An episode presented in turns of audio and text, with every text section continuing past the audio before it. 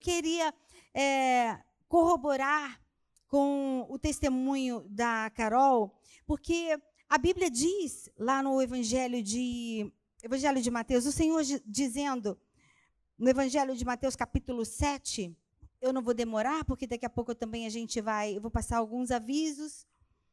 E uma coisa importante, eu anotei algumas coisas que a Carol falou, é, Mateus 7, a partir do versículo do versículo 7. A Carol disse assim: é, orar funciona. Quando a gente pede, Deus ouve. Deus ouve mesmo, então continua orando. E não, eu, eu, já, eu fui criada no Evangelho também, como a Carol um dia.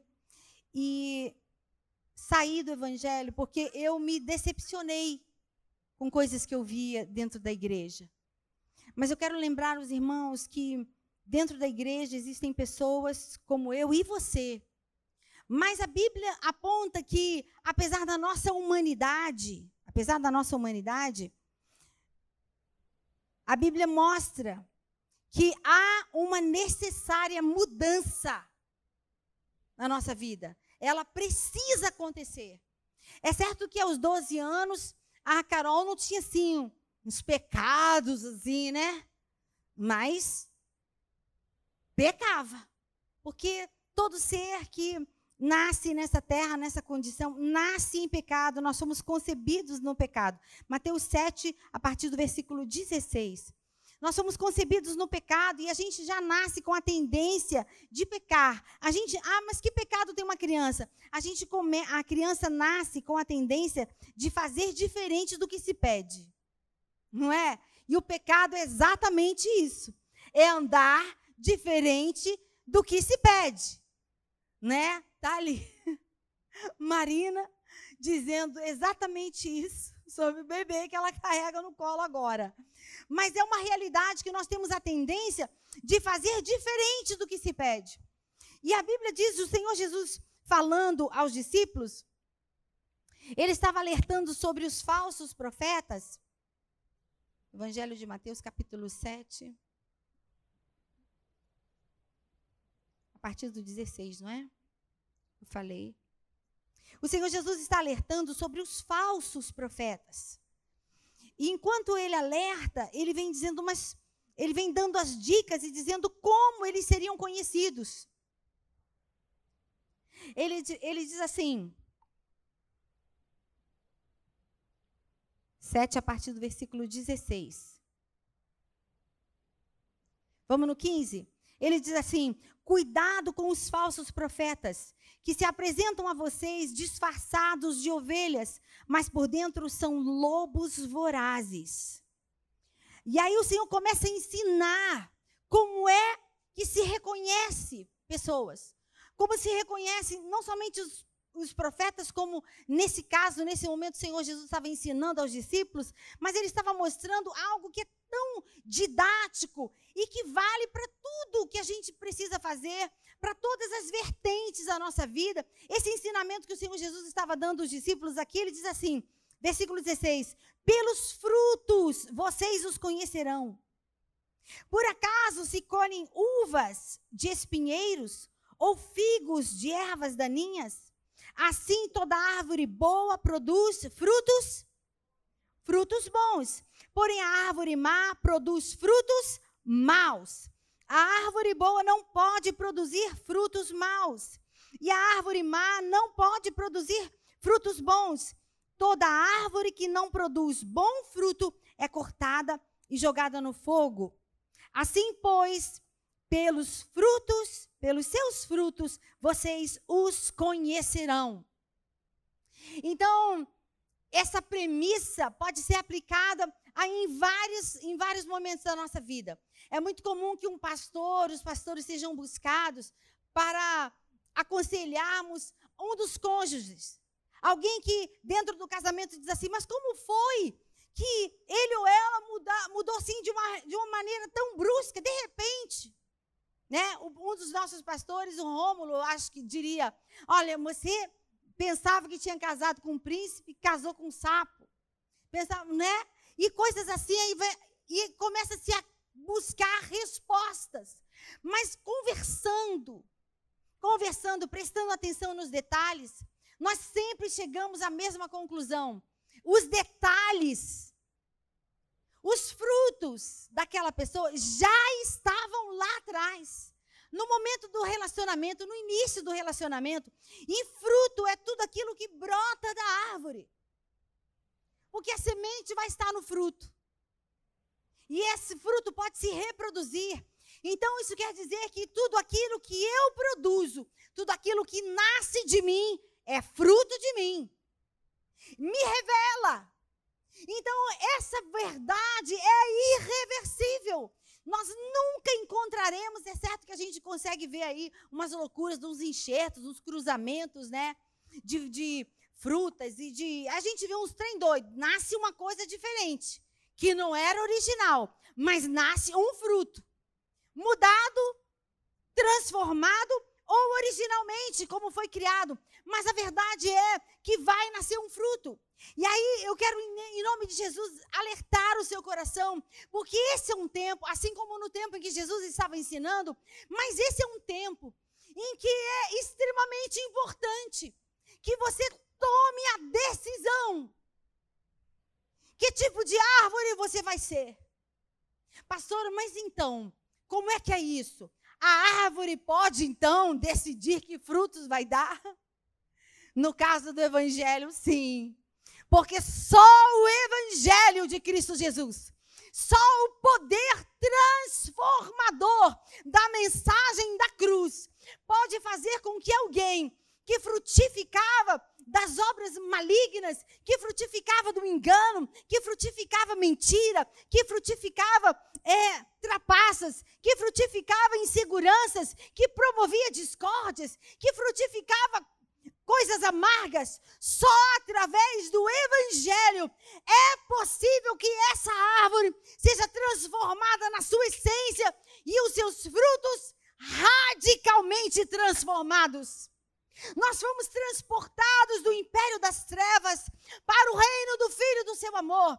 E a Bíblia diz que quando o Senhor Jesus entrou nas nossas vidas, as coisas velhas já passaram, as coisas velhas se passaram. Então significa que aquilo que nos movia a frutificarmos do modo antigo, agora já não tem poder em nós. A nossa essência foi transformada. Nós fomos enxertados, sim, não em alguém qualquer, não numa árvore qualquer. Nós fomos enxertados na videira verdadeira, que é Cristo Jesus, o nosso Senhor. Isso está bem expresso no Evangelho de João, capítulo 15. O Senhor Jesus diz: Eu sou a videira. Vocês são os ramos. Ah, sim, pastor, mas você falou que nós somos frutos, sim. Nós vamos frutificar. Você é árvore, você foi plantado, você foi enxertado na videira verdadeira. E é através dos ramos que as, os frutos vão se mostrar. Você agora é ramo enxertado na videira. E se de fato você decidiu andar com Jesus como um dia a Carol decidiu, se você decidir hoje, você que está nos acompanhando e cultuando conosco pelo YouTube, se você está cansado de produzir frutos amargos que têm transformado a realidade da sua vida e da sua casa, hoje é o dia de você decidir abraçar o evangelho transformador e a pessoa de Cristo Jesus. Então significa que você vai ser enxertado na videira, que é Cristo Jesus. Nova essência vai brotar em você e novos frutos dirão. Você é uma nova pessoa transformada em Cristo Jesus. A pergunta para o meu coração e para o seu é tão simples. Porque o Senhor Jesus atestou dizendo assim: pelos frutos os conhecereis. E não pode a árvore má dar frutos bons. Como também não pode, num outro momento que Jesus está ensinando, não pode jorrar água boa e água amarga de uma mesma fonte. Ou vai sair água boa, ou vai sair água amarga. Ou vai sair, ou vamos produzir bons frutos, ou vamos produzir maus frutos. Talvez você tenha pensado, ando produzindo uma coisa sem explicação. Eu estou bem ali analisando no meio termo. Porque olha só, pastora, eu estou produzindo alguma coisa assim, mas nem é tão, tão ruim desse jeito. Também não é algo assim tão preciosamente bom. Eu preciso lhe dizer que essa posição precisa ser abandonada na sua vida radicalmente. Porque a Bíblia diz, o Senhor diz assim: se você for frio, ok. Se você for quente, ok. Mas se sois mornos, se você é morno, isso quer dizer estar nessa posição. Aquele que o fruto, ora é bom, ora é ruim, ora é doce, ora é amargo. Então, a sua personalidade, ela, ela rompe de repente, como se houvesse dois de você dentro de um só corpinho. Preciso lhe dizer em nome de Jesus que essa velha criatura que sai de dentro de você, rangendo os dentes, precisa morrer para que ressurja um novo você em novidade de vida para produzir frutos eternos, frutos de bênção, frutos que vão mudar a essência da sua casa, que vão abençoar a sua família, que vão abençoar a sua caminhada e que vão revelar que árvore você é agora. Nós temos alguns testemunhos de pessoas que eram radicalmente diferentes. O pastor Richard costuma dizer, um dos nossos pastores, ele costuma dizer que ele era mal. Quem conhece o pastor Richard, né, não consegue perceber não há vestígios, não, não há sombra de maldade de dureza. O pastor Richard, gente. Né? E ele costuma se apresentar: eu sou um homem, eu sou de cascadura, eu cascadurense, eu fui criado em cascadura. E um cascadurense não nega fogo, um cascadurense tem que ser respeitado.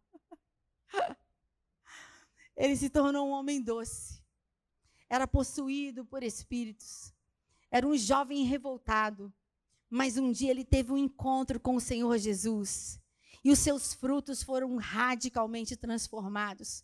Hoje ele é um homem que apacenta pessoas, hoje ele é um homem que cuida de vidas e ele é reconhecido como um homem verdadeiramente transformado. Eu preciso pedir você que incline a sua cabeça, feche os seus olhos.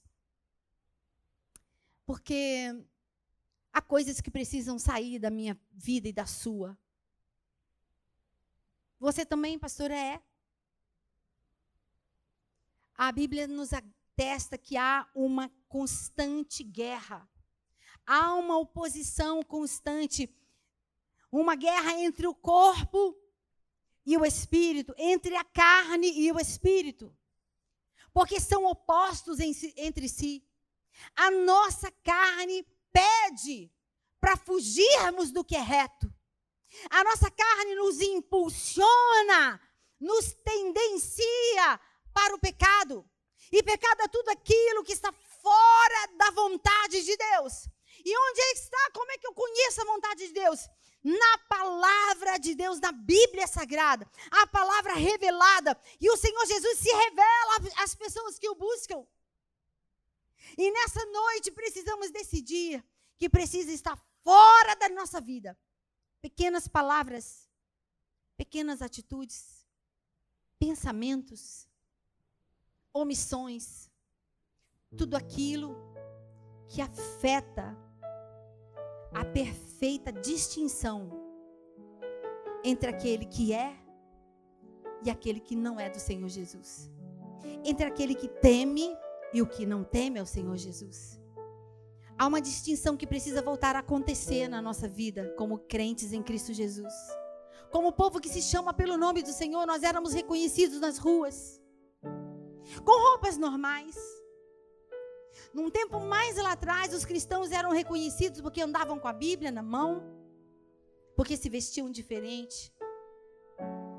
Como a Carol disse, as mulheres se vestiam de modo decente, não mostravam o corpo, não tinham atitudes sensuais, provocantes.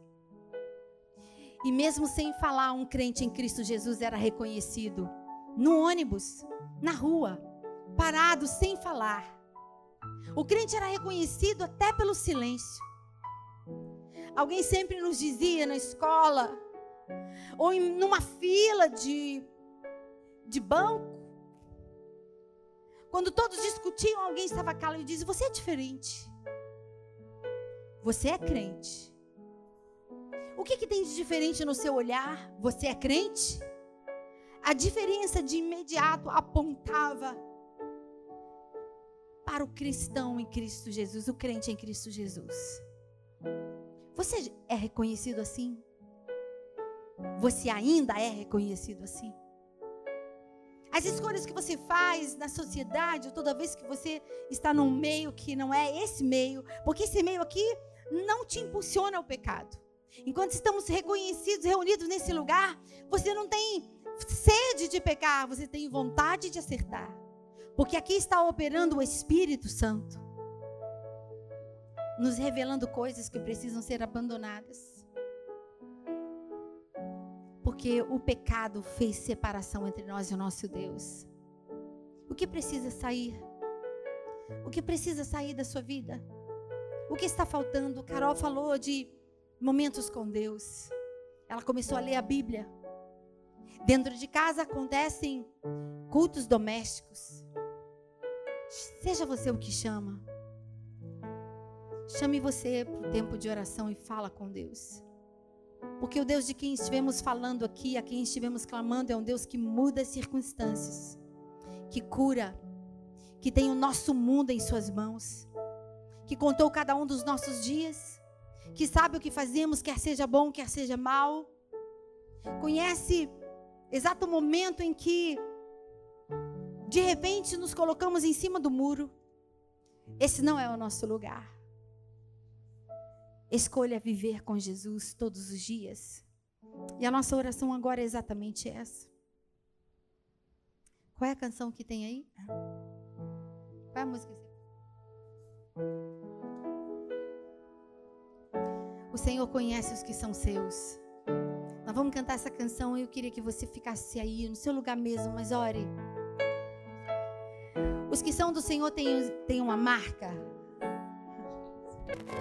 E o Senhor reconhece os que são dele, aleluias. Mas está escrito também que no dia do Senhor muitos chegarão diante dele e dirão: Senhor, eu fiz isso. Ah, em teu nome eu curei os enfermos, eu trabalhei muito. Eu fiz missões, eu fiz ar livres, eu conheço Bíblia, eu fiz vários cursos, eu me formei em teologia, eu fiz pós disso, eu sou mestre naquilo e naquilo outro. Em relação à palavra, sei tudo. Mas a Bíblia garante que alguns desses ouvirão: Eu não te conheço. Como é possível alguém tendo feito tantas coisas não ser conhecido de Deus? Porque nós não estamos falando das obras, nós estamos falando de relacionamento com Deus. Jesus Cristo veio religar o homem ao Pai e assim restaurar um relacionamento rompido pelo pecado. E uma vez de volta nele, nós passamos a frutificar da luz. Passamos a frutificar daquilo que nos cobriu, da graça que nos cobriu. Então lembre-se disso: o Senhor conhece verdadeiramente os que são dele. Você é.